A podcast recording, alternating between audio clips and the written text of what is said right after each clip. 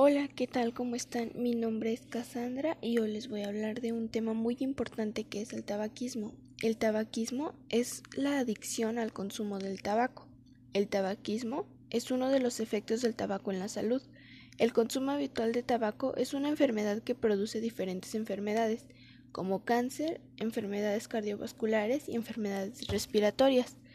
El tabaco es una droga estimulante del sistema nervioso central. En algunas en algunos casos, el tabaquismo empieza a darse desde la adolescencia, ya que comienzan a convivir con nuevas personas y nuevos mundos, y les da por tener nuevas experiencias o solo lo hacen por pertenecer a un grupo de amigos. Es importante que siempre se mantenga una buena comunicación entre padres e hijos, ya que si no existe una relación sana, también de ahí se derivan que los jóvenes busquen el camino más fácil o elijan a malas amistades y comienzan a caer en el mundo de las adicciones. Es de suma importancia conocer las consecuencias del tabaco, ya que al hacer el uso constante o un mal uso de este provoca muchas enfermedades debido a sus compuestos.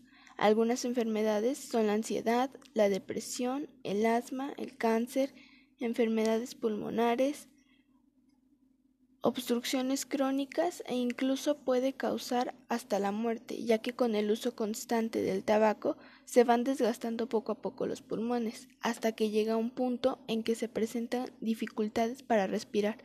Por eso siempre debemos estar bien informados tanto padres como hijos para poder ayudar y orientar a los hijos y a los padres y llevarlos por el buen camino ya que así como los casos se dan en los adolescentes, también ocurren en los adultos y a veces en los adultos es de manera muy constante y es en, en ese punto en donde pueden llegar hasta perder la, la vida debido al tabaco.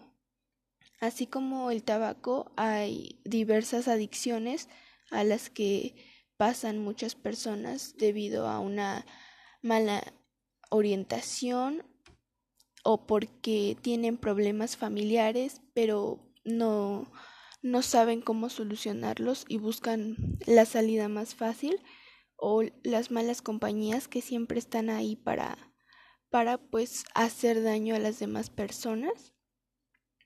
Por eso es importante que siempre estén comunicados entre padres e hijos para que haya una buena comunicación.